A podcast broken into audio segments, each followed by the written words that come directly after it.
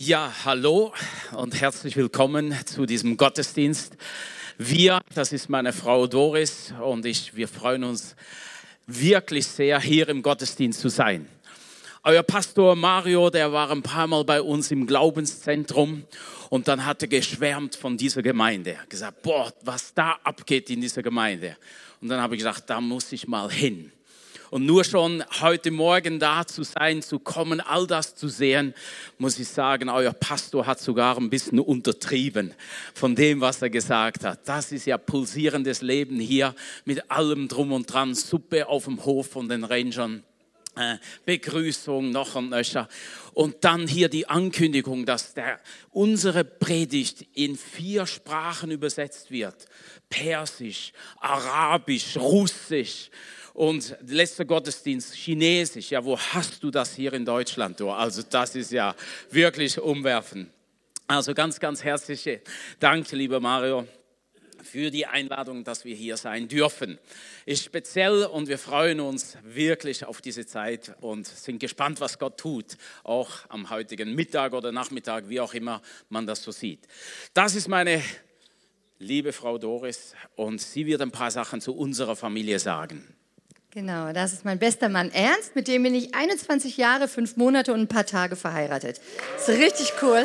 Die Tage jetzt nicht ausgerechnet. Und es ist richtig, richtig schön. Ehe ist was Schönes. Ihr lieben junge Leute, freut euch auf Ehe, aber wartet auf den richtigen Partner, den Gott euch zeigt. Und das ist was richtig Tolles. Gemeinsam haben wir vier Kinder. Ich habe sie euch leider nicht live mitgebracht, sondern nur da hinten. Genau. Ich stelle sie euch mal kurz vor. Links von meinem Mann ist unsere Älteste, das ist die Rahl, 20 Jahre gerade geworden, ist seit dem 3. Oktober ausgezogen, Ach, weil sie eine Ausbildung macht. Fällt mir sehr schwer, muss ich ehrlich sagen, weil ich liebe sie einfach. Und sie kam gestern nur für zwölf Stunden nach Hause, damit sie bei der Night of Worship dabei ist und Mama und Papa mal wieder sieht. Naja, Genau, macht eine Ausbildung, hat vorher ein Jahr jetzt vom Juli bis Juli, letzten Jahr bis dieses Jahres in Ohio so ein FSJ gemacht, in einer Kita gearbeitet.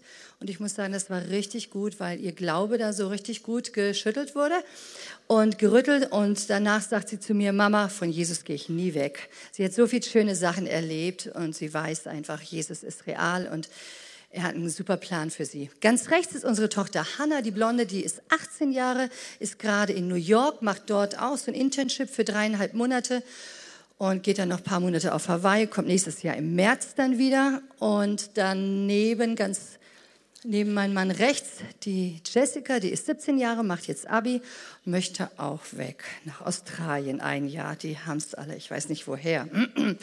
Naja, sind alle reiselustig? Nein, sie wollen Jesus erleben, auch in den Nationen. Und ich finde das auch toll, die Möglichkeit. Und dann da vorne ist unsere kleine Mariella, die lebt seit viereinhalb Jahren bei uns und ist unsere Pflegetochter, aber sie wird bei uns groß werden und bleiben. Wir lieben sie und Familie ist was ganz Schönes. So, das ist unsere Familie.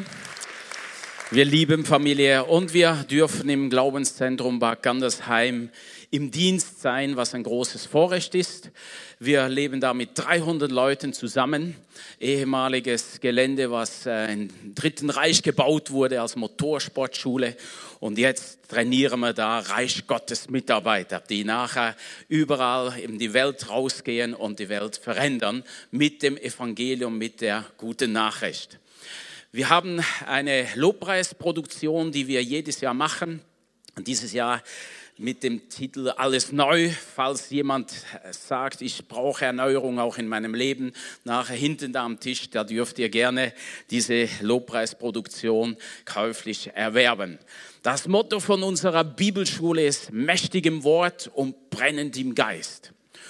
Und wir setzen alles daran, dass wir unsere Bibelschüler, die kommen, nicht nur erleben lassen, Gott ist gut, sondern wo sie so begeistert sind und so on fire sind, dass sie nachher rausgehen und sagen, wir sind berufen, einen Unterschied zu machen und wir wollen einen Unterschied machen.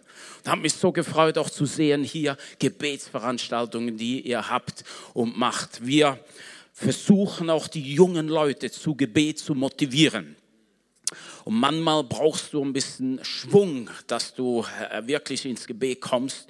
Und deshalb haben wir schon über Jahre eine Gruppe, die nennt sich Pray and Run. Und wir treffen uns morgens um halb sechs zum Beten halbe Stunde Gebet in der Erweckungshalle, nichts von sitzen, sondern rumlaufen und dann laut beten, Wort Gottes proklamieren, eine halbe Stunde und dann sind wir warm und dann rennen wir den Berg runter, um die Kuh sehen und wieder den Berg hoch. Das ist dann Run. Und wir sehen einfach, wir wollen Leute mobilisieren, nicht nur gemütlich zu sein, sondern Gott hat uns erlöst, er hat uns befreit und wir wollen sehen, dass etwas in Bewegung kommt im Reich Gottes. Und so schön zu sehen, auch hier in der Gemeinde, was alles bewegt wird, weil ich glaube, ihr bewegt seid von Jesus. Nehme ich doch an, oder? Stimmt das? Amen. Amen. So soll es sein. Wir oder ich will anfangen mit unserer Predigt. Und zwar habe ich den, Thema, äh, den Titel gegeben, Kinder in der Gemeinde Segen oder Nervensäge. Oh, habe ich was vergessen? Ja, ich wollte euch mit hineinnehmen in eine Veranstaltung vom Glaubenszentrum, wo die Dynamik spürbar ist. Und das ist unsere Kinderkonferenz weil wir mit Kindern und Jugendlichen arbeiten, haben wir seit zwölf Jahren eine Kinderkonferenz. Und wir zeigen euch einen kurzen Ausschnitt, so einen Trailer von der nächsten Kinderkonferenz, die über Himmelfahrt stattfindet. Und dann nehmt euch, lasst euch mit hineinnehmen in diese Dynamik, gerade auch im Dienst an den Kindern.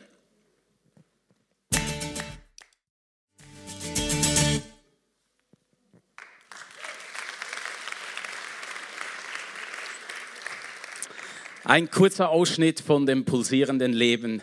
Und wir haben etwa 400 Kinder, die da daran teilnehmen. Und da wuselt so richtig. Also wir fühlen uns pudelwohl in all diesen Kindern drin. Parallel zu der Kinderkonferenz, da gibt es auch eine Elternbetreuung. Also die Eltern sind auch gut aufgehoben bei uns.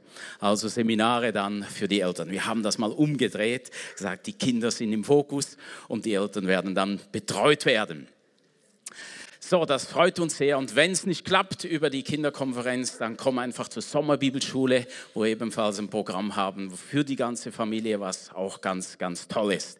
Kinder und gerade auch die nächste junge Generation, die liegen uns auf dem Herzen und wir sagen, wir wollen alles investieren, so dass sie Gott kennenlernen, dass sie begeistert sind von ihm und nachher wiederum anderen von Jesus erzählen. Jetzt zur Predigt. Kinder in der Gemeinde, Segen oder Nervensäge. Und als selber vierfachen Papa weiß ich manchmal, dass Kinder auch ein Segen sein können. Aber nicht immer nur so gesehen werden können, wenn sie dann so in diesem Alter sind, wo sie dann fragen, Papa, und was ist das? Und Papa, und warum? Und warum? Und warum? Da kannst du manchmal einfach nicht mehr. Und dann ja, sind sie dann immer noch ein Segen oder nerven sie einfach? Und dann merken wir, wir brauchen selber angeschlossen zu sein bei Gott, dass der Tank gefüllt ist, so dass sie nicht nerven, sondern wir sagen können, ja, Kinder sind auch dann ein Segen. Toll zu sehen, all die äh, jungen Pappis, jetzt auch gerade heute Kindersegnung, wenn Leben da ist. Und ich sage gerade bei unseren ledigen Schülern dann auch, dann sage ich, Familie ist das Dehnungsprogramm Gottes. Zuerst lernst du deinen Partner oder die Partnerin kennen. Du verbringst Nächte zusammen zu reden. Nachher heiratest du und nachher äh, hat sich alles ein bisschen gelegt und dann kommen die Kinder. Dann schiebst du Nachtschichten um Nachtschichten. Alles freiwillig, das heißt unfreiwillig, aber du machst es mit Liebe. Das ist Dehnungsprogramm Gottes und das ist wunderbar. Und so wachsen wir gerade auch in diesen Herausforderungen, die Gott uns gegeben hat. Und das ist schön zu sehen. Paulus, der spricht im Wort Gottes, im Römerbrief über das Evangelium. Und bevor er anfängt, über das Evangelium zu sprechen in diesem Brief, da spricht er über die schlechte Nachricht. Die gute Botschaft, die gute Nachricht, das Evangelium kommt nachher erst ab Kapitel 3. Aber vorher zählt er auf, was die schlechte Nachricht ist, dass wir verloren sind, dass wir Rettung brauchen. Und wenn wir heute über Familie reden, dann fange ich auch mit der schlechten Nachricht an. auch hier in Deutschland. Es passiert so viele, passieren so viele schreckliche oder schlimme Dinge, wo wir sehen, dem Feind gefällt es nicht, wenn Familien funktionieren. Und so sehen wir hier in Deutschland jeden Arbeitstag, da werden tausend Abtreibungen durchgeführt. Tausend Abtreibungen. Jeden Arbeitstag, an einem Werktag, gibt es 830 Scheidungen, die eingereicht werden. Und davon betroffen in einem Jahr in Deutschland sind 131.700 Kinder die unter einer Scheidung von Eltern leiden. Gerade äh, letzte Woche ein Paar kam und gesagt, wir lassen uns trennen. Wieder ein Kind betroffen, das sich entscheiden muss, gehe ich jetzt zu Papa oder gehe ich zu Mama? Wie kriege ich das hin? Und das ist eine Not in unserer Nation. Durchschnittlich in Deutschland hält eine Ehe neuneinhalb Jahre. Und wir sehen auch, dass Kinder darunter leiden, wenn Familien nicht intakt sind. Jeden Werktag werden in Deutschland im Jugendamt 70 Kinder übergeben. Sie werden aus Familien herausgeholt oder müssen herausgeholt werden, weil Gewalt da ist. Oder sehr oft einfach, weil die Eltern überfordert sind mit einem Kind oder mit zwei Kindern oder drei Kindern. Aber oftmals reicht schon ein Kind. Sie kriegen nicht mal das eigene Leben auf die Reihe und dann kommt noch ein Kind dazu und das bringt das Maß zum Überlaufen. Und das kann nicht sein. Also wir sehen, dass eine große, große Not ist. Und ich glaube, dass gerade auch in Deutschland eben die Familien, Ehen unter Angriff des Feindes stehen, unter Attacke stehen. Und eine Bibelstelle, die mir gekommen ist, ist Johannes Kapitel 10, Vers 10, wo es heißt, der Dieb, der kommt zu stehlen, zu rauben und zu verderben. Und wenn wir all diese Zahlen sehen, dann ist doch das die Handschrift des Teufels. Dann ist doch das die Handschrift des Bösen. Der will nicht, dass es uns gut geht. Der will nicht, dass es uns, dass wir ein erfülltes Leben haben. Und ist wie, wenn in einer Familie drin nichts mehr funktioniert oder du vielleicht selber Kinder hast und du kommst an dein Ende, du bist genervt und du siehst, es reicht nicht mehr, etwas weiterzugeben. Das Glas ist halb leer oder nur noch halb voll und der Tank wird immer leerer davon. Und ich glaube, der Feind setzt alles daran, dass gerade in Familien drin eine Atmosphäre herrscht, die eisig ist, die einander runterzieht und nicht einander hochhebt. Aber ich bin so froh, dass dieser Vers nicht in der Mitte aufhört, sondern dass dann die gute Nachricht kommt. Ich, sagt Jesus, bin aber gekommen, das Leben zu geben und es im Überfluss zu geben. Hör mal, wir haben einen Gott, der Überfluss gibt. Wir sind nicht solche, die Mangel haben, sondern er hat genügend. Er gibt uns nicht nur voll, sondern Ups, Überfluss. Und wenn du Überfluss hast, dann kannst du jemand anderem weitergeben davon. Leben nicht nur tröpfchenweise, sondern überfließendes Leben. Hör mal, und das soll in unseren Familien sein. Überfließendes Leben. Einmal war ein Mädchen zu uns in die Familie gekommen. Sie ist von zu Hause ähm, äh, abgehauen. Sie war in unserer Ranger-Gruppe, da sind wir durch den Wald durchgelaufen. Und dann fragte sie plötzlich, Ernst, stimmt das, was du sagst? Ich habe gesagt, eigentlich sage ich immer die Wahrheit, aber was meinst du genau? Da hat sie gesagt, das mit dem Leben, dass Jesus Leben geben kann. Ich habe gesagt, ja, das stimmt. Und dann fragte sie, wenn ich zu Hause abhauen würde, würdest ihr mich aufnehmen? Haben gesagt, das können wir nicht. Dann geht es über das Jugendamt und ganze amtliche Sachen so. Aber wir würden sich bestimmt nicht gleich wieder zurückschicken, sondern gucken, was wir machen können. Am anderen Tag stand die vor unserer Tür. Und nachher haben wir einen Weg gesucht und sie hat ein paar Wochen auch in Absprache mit äh, den Eltern dann bei uns gelebt. Und sie hat gesagt, bei euch, das Motto von eurer Familie müsste sein, bei euch tobt das Leben habe ich gesagt, wir preisen den Herrn. Wir haben einen Gott, der Leben gibt, eben überflussweise. Wir können das andere weitergeben. Wie wir heute im Lobpreis gesungen haben, er gibt pulsierendes Leben. Hör mal, das muss unser Leben sein, weil das unser Gott ist. Und in unseren Familien drin sollen wir das erleben. Und wir sollen auch unsere Kinder damit hineinführen, dass sie dieses pulsierende Leben haben. In Matthäus 18, da lesen wir, dass Kinder glauben können. Da sagt Jesus, lasst die Kinder zu mir kommen und wehrt ihnen nicht, zu mir zu kommen. Und dann sagt er am Vers 6, äh, Matthäus äh, 18, Vers 6, er soll nicht einem dieser Kleinen, die an mich glauben. Hör mal, Kinder können glauben. Kinder können glauben. Gerade letzte Woche bei unserem Israel-Tag, da kam ein Junge nach dem Aufruf nach vorne und gesagt, ich will Jesus in mein Leben einladen. Und ich kannte die Eltern, gläubige Eltern und die habe gedacht, boah, der hat doch Jesus bestimmt schon eingeladen. Habe gesagt, hast du schon mal eine Entscheidung für Jesus getroffen? Sagt er, meine Eltern sagen ja, aber da war ich noch ganz klein. Und dann habe ich gesagt, komm, jetzt beten wir und du lässt Jesus nochmal in dein Leben ein. Und er hat gebetet mit ganzem Herzen, Herr Jesus, komm in mein Leben, sei du mein Retter, sei du mein Herr, mein Leben gehört dir. Amen. Und die Eltern haben nachher gesagt, ja, er hat in seinem, als im Kindergarten in seinem Leben schon Jesus anvertraut. Ja, war das dann umsonst? Nee, er hat seinem Leben entsprechende Entscheidung getroffen. Und jetzt als Neunjähriger, da kommt er nochmal und sagt, ich mache diese Entscheidung fest.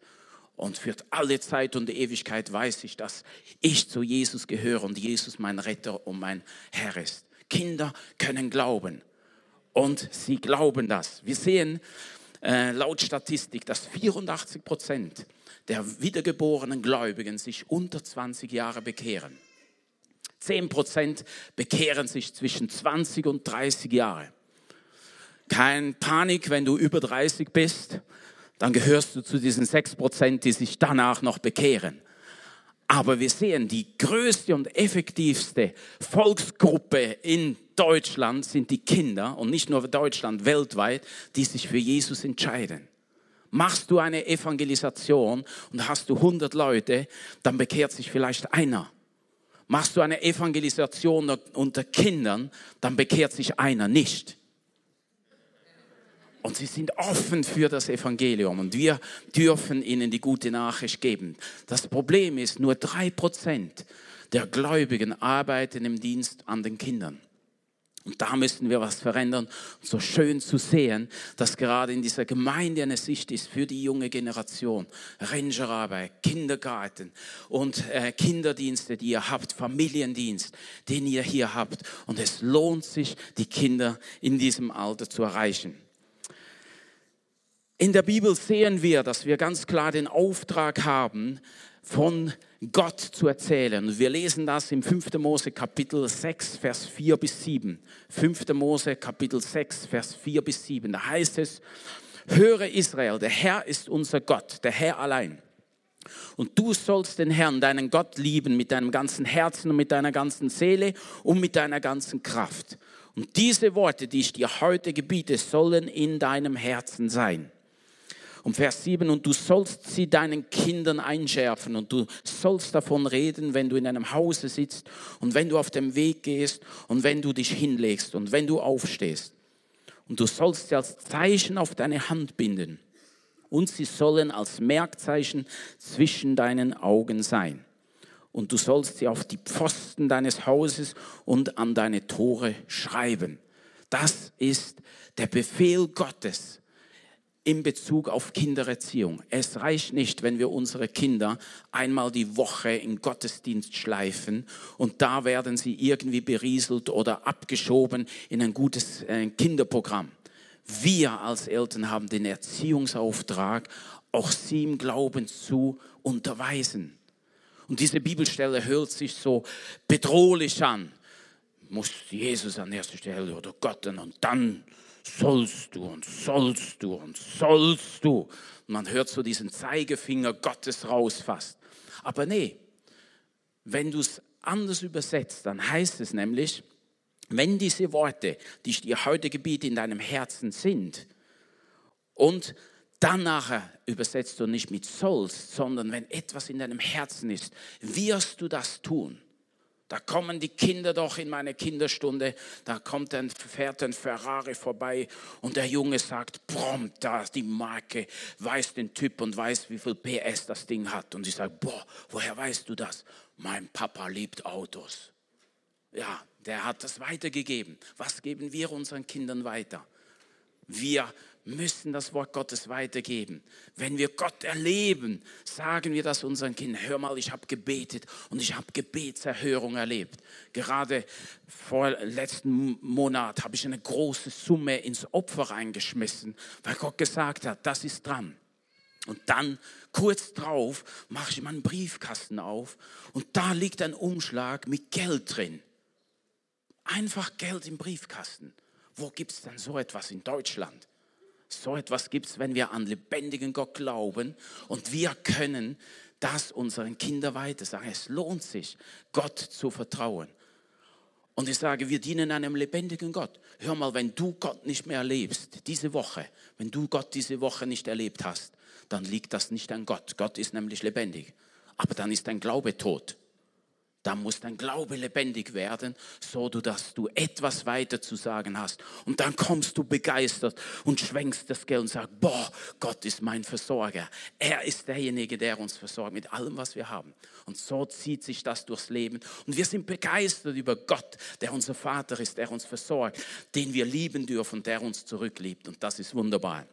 Und dann können wir sagen, wir lesen das dann nicht und du sollst sie deinen Kindern einschärfen. Nee, Du wirst es deinen Kindern einschärfen. Du wirst davon reden, wenn du in deinem Hause sitzt und wenn du auf dem Wege gehst, wenn du dich hinlegst und wenn du aufstehst. Und du wirst sie als Zeichen auf deine Hand binden und wirst sie auf die Pfosten deines Hauses schreiben.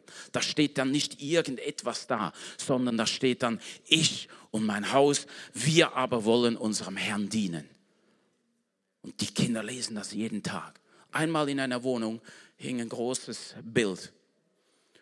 Und äh, das war irgendwo, äh, ich weiß nicht in was für einem Land, jedenfalls fernab vom Meer. Und ein Sohn in dieser Familie hat sich entschieden, Seefahrer zu werden.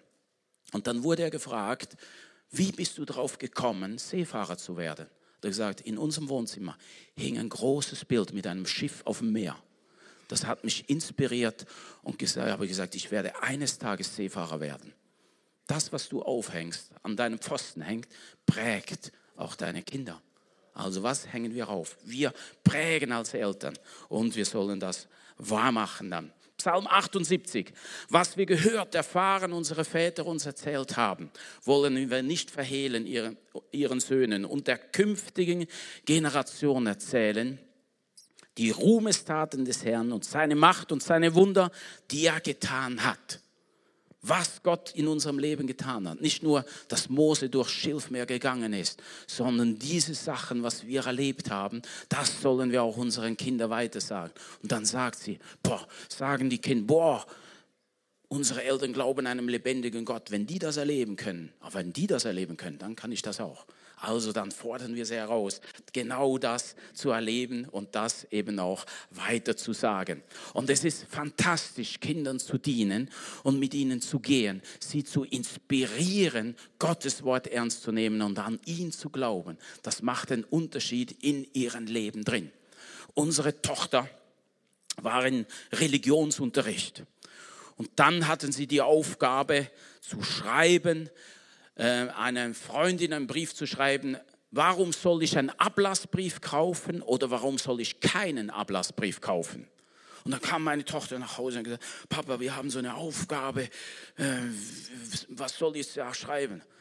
Und dann ist es ja ein einfaches als Papa zu sagen, ja, schreib, schreib, schreib, schreib und dann noch Bibelzitate. Und wir hatten die Kinder gelehrt, wie wir das Evangelium weitergeben. Da habe ich gesagt, ja, das ist eine schwierige Aufgabe. Was würdest du dann raten, deiner Freundin? Soll sie einen kaufen oder nicht? Natürlich soll sie keinen kaufen. Aber ich gesagt, ja, das ist schon mal eine gute Entscheidung. Ähm, jetzt musst du es noch begründen. Und dann hat sie aufgeschrieben und das Evangelium, so wie sie es in der Kinderstunde geschrieben, äh, gelernt hat. Liebe Deborah, ich würde dir nicht anraten, einen Ablassbrief zu kaufen, weil das ewige Leben ist ein Geschenk. Wir können es uns nicht verdienen oder erarbeiten. Epheser 2, 8 und 9. Und dann liest sie das in der ganzen Klasse, geht noch weiter, komplett das Evangelium. Und dann liest sie das vor der ganzen Klasse vor. Und eine fragt, was sind dann diese Zahlen da? Da sagte die Lehrerin, das ist die Begründung aus dem Wort Gottes. Kinder sind genial, wenn wir sie lehren, trainieren und wenn wir sie anleiten, in Gottes Wort zu leben. So, wie das noch praktisch aussieht, das erzählt euch meine Frau.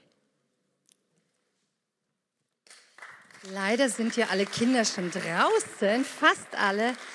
Aber ich war mal so frei und habe gefragt, ob dieser junge Mann hier bleiben kann. Kommst du mal nach vorne? Darf ich dich mal bitten? Ich kenne ihn nicht. Ich habe gerade nur gehört, du heißt Noah. Stimmt das? Ja. Wie alt bist du? Äh, acht. Acht. Boah, cool. Nur acht Jahre. Ihr Lieben, was sehen wir, wenn wir Kinder sehen? Hier ist ein Noah, acht Jahre. Gestern hatte ich über 50 Kinder, Migranten, drei Viertel. Jungs, knackige Jungs, Mädchen in der Stunde. Und was sehen wir? Was siehst du, wenn du ein Kind siehst? Nur wenn ich dich sehe, dann sehe ich, wer weiß, eines Tages wirst du ein Mann, nicht eines Tages, und jetzt schon ein Mann Gottes sein, der Gottes Wort verkündigt, der es anderen weitergibt. Vielleicht ein Evangelist, der in andere Leben, zum Beispiel von deinen Klassenkameraden, ihn erzählt, wer Jesus ist. Oder ein Lehrer, der vielleicht auch vorne steht und anderen von Jesus erzählt. Oder ein Hirte in einer Gemeinde, Wer weiß, was Gott mit dir vorhat. Bist du auch gespannt? Ja. Ja. Ich bin auch gespannt und ich glaube, Gott hat was richtig Gutes mit dir vor. Das weiß ich. Gott hat nämlich gute Gedanken über dich und er macht richtig Gutes mit dir. Ist das nicht toll? Freust du dich drauf? Ja. Super. Also er weiß das schon, weil er wahrscheinlich einen Papa hat, der ihn gelehrt hat, oder? Und Mama. Okay, jetzt darfst du wieder zu deinem Papa gehen. Vielen Dank, dicken Applaus. Genau. Was sehen wir, wenn wir Kinder sehen? Ihr Lieben, in Daniel 11, Vers 32 heißt es, das Volk, das seinen Gott kennt, wird sich stark erweisen und entsprechend handeln. Und wir sehen, Gottes Wort ist voll mit Männern und Frauen Gottes, die schon als Kind gelehrt, unterwiesen waren, die Gott sich schon als Kind genommen hat und mit ihnen was gemacht hat, Geschichte geschrieben hat. Ich will euch nur ganz kurz welche vorstellen. Das ist eine Studie, die könnt ihr selber mal machen. Überlegt mal, wen hat Gott als Kind schon genommen? Wem fällt jemand ein? Samuel. Okay, was noch? Mit vier, fünf Jahren hat Gott zu ihm gesprochen, ne? Und zu dem hohen Priester der hat die Stimme gar nicht mehr gehört. Aber der kleine Junge, der hat die Stimme Gottes gehört. Und der hatte eine Botschaft, eine wirklich hammerharte Gerichtsbotschaft, die hat er dem Volk gesagt. Ein Kind. Jetzt stellt euch bitte vor, hier würde ein vierjähriger Junge stehen und sagen, hey, decke die Sünde auf. Ich weiß, was du da machst. Steh auf und tu Buße. Stellt euch, kannst du dir das vorstellen? Was würde passieren? Wer war noch? Samuel, wer noch? Helft mir. Wo gibt's noch Männer und Frauen Gottes in der Bibel? die schon als Kind von Gott gebraucht worden sind. David, König David, genau, als Kind hat Gott schon zu ihm geredet, als er bei den Schafen saß, hat er seine Liebesbeziehung zu Gott gebaut, hat Psalmen geschrieben und mit 17 stand er vor dem Riesen Goliath. Ihr könnt das Bild mal reinmachen. Wer, wo ist der Beamer, der das da macht? Da oben, ich gucke mal da hin. Du, sehr gut, vielen Dank, super.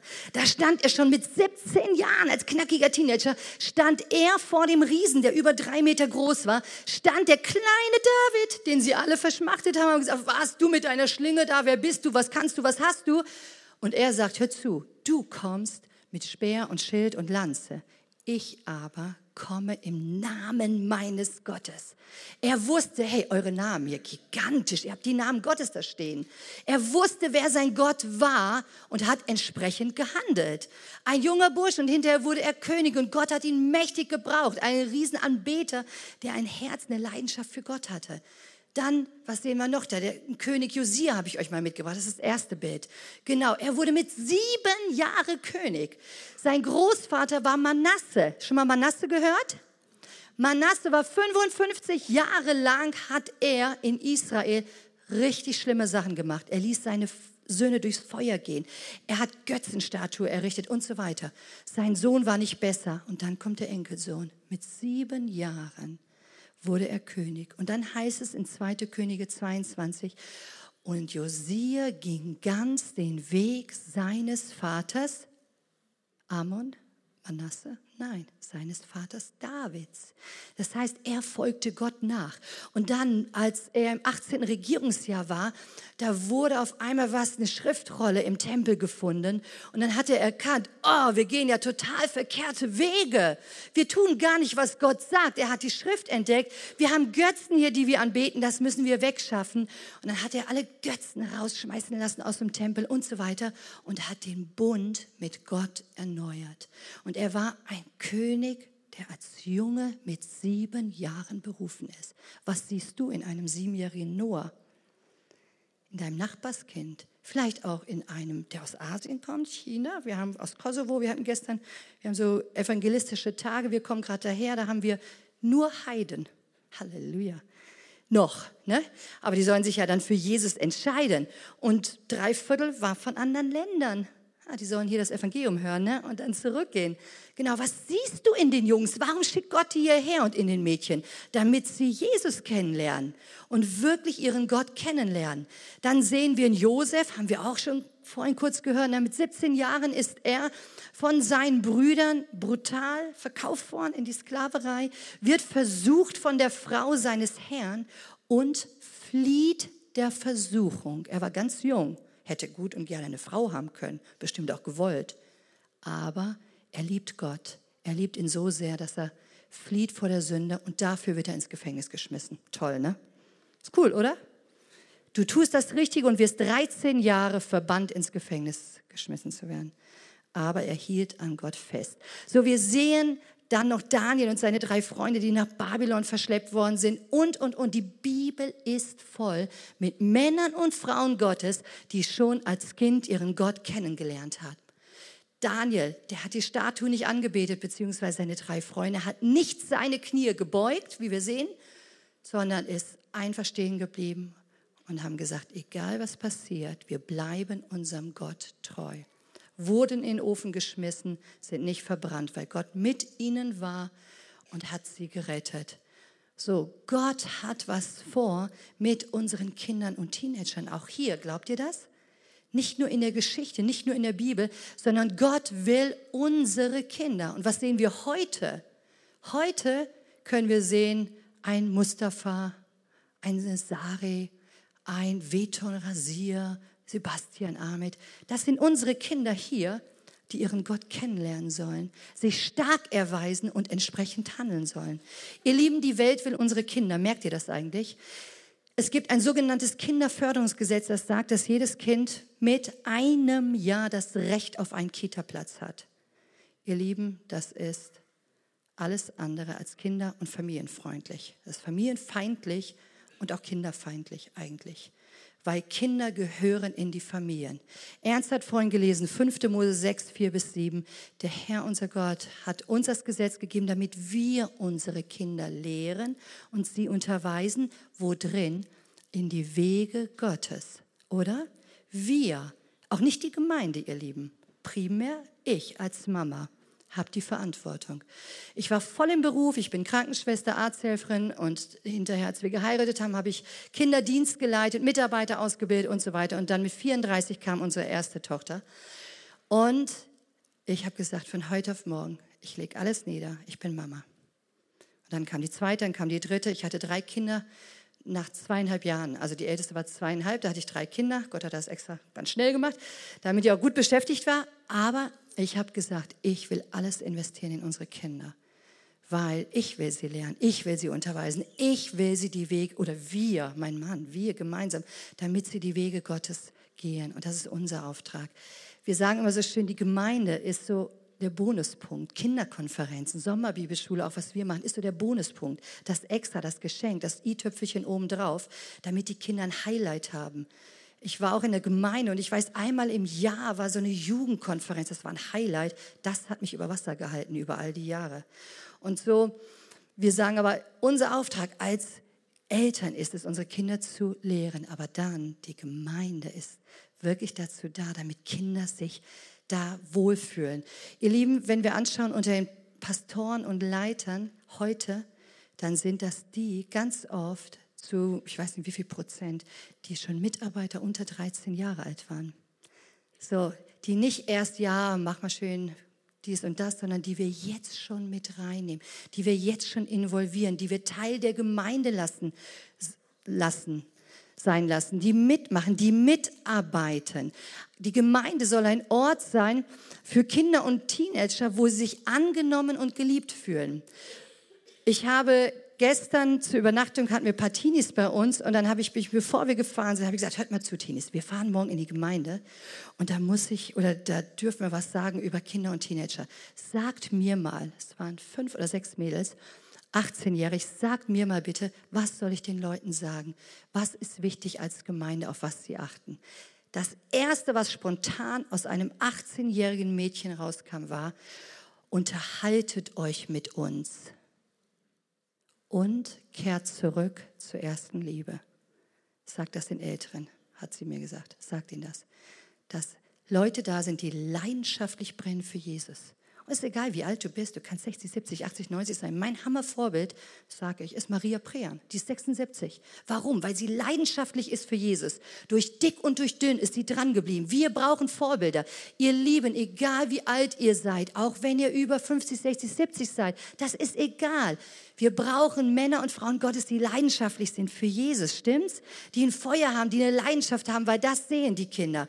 Dann haben sie gesagt, integriert die Kinder mehr mit hinein, in den Lobpreis und in allen Sachen, die die Gemeinde betreffen. Aber ich sehe, ihr macht das schon, ihr habt Kinder voll mit dabei. Aber ich möchte euch ermutigen, wo immer es geht, Dekoration von Räumen für Mädchen, Tanz, Tanzgruppe leiten. Wir haben unsere Kinder von klein auf, die haben die Tanzgruppe geleitet. Unsere Jungs waren die besten Männer an der Technik, unsere Jungs wirklich von klein auf, so wo immer es geht, integriert sie mit hinein. Habt einen Blick dafür, weil Gott möchte, dass sie bei der Stange bleiben. Und durchschnittlich verlassen Kinder im Alter von neun Jahren die Gemeinde, wenn wir sie nicht halten. Und wir wollen sie nicht nur beibehalten, sondern wir wollen Kinder dazugewinnen, stimmt's? Deshalb möchte ich euch Mut machen. Ihr Lieben, ich habe hier zwei Kerzen. Ich weiß nicht, ob ihr wisst, was das bedeutet. Wenn du einen Erwachsenen gewinnst für Jesus, dann hast du ihn gewonnen. Je nachdem wie alt, hat nicht mehr so lange zu leben. Gewinnst du ein Kind, hat noch das ganze Leben vor sich. Mhm. Ist gut, Kinder zu gewinnen, auch als Gemeinde. Lasst eure Kinder Freunde mitbringen in die Gemeinde, damit sie auch Jesus erleben. Damit sie erleben, wow, Jesus ist real und er ist da. Und ihr Lieben, Kinder wollen mehr von Jesus. Ich muss zum Schluss, ich muss Schluss machen, noch eine kurze Sache. Ich habe ähm, letzte Woche Sand, Samstag hatten wir 80 bis 90 Kinder am Israel-Tag. Ernst und ich haben am Abend eine Botschaft für die Kinder gehabt, auch sehr anschaulich. Haben auch eine Geschichte erzählt, die ich euch kurz erzählen möchte. Und zwar, wir hatten, wir waren gerade auf dem Laubhüttenfest in Israel und dort war an dem ersten Eröffnungsabend ein Mann, aus Venezuela und er hat seine Geschichte erzählt, 32 Jahre. Und er hat erzählt, mit sieben Jahren hat er ein Buch gelesen von Meltari, wie im Sturmwind. Das ist ein Mann, der Zeichen und Wunder erlebt hat. Und dann hat er das gelesen mit sieben Jahren und hat gesagt, das will ich auch. Und hat wirklich Feuer gefangen, hat gesagt, das will ich auch. Und er hat gebetet, er hat Gott kennengelernt. Er hat so richtig eine herrliche Beziehung zu Jesus gehabt. Können Kinder eine Beziehung zu Jesus haben? Aber wie?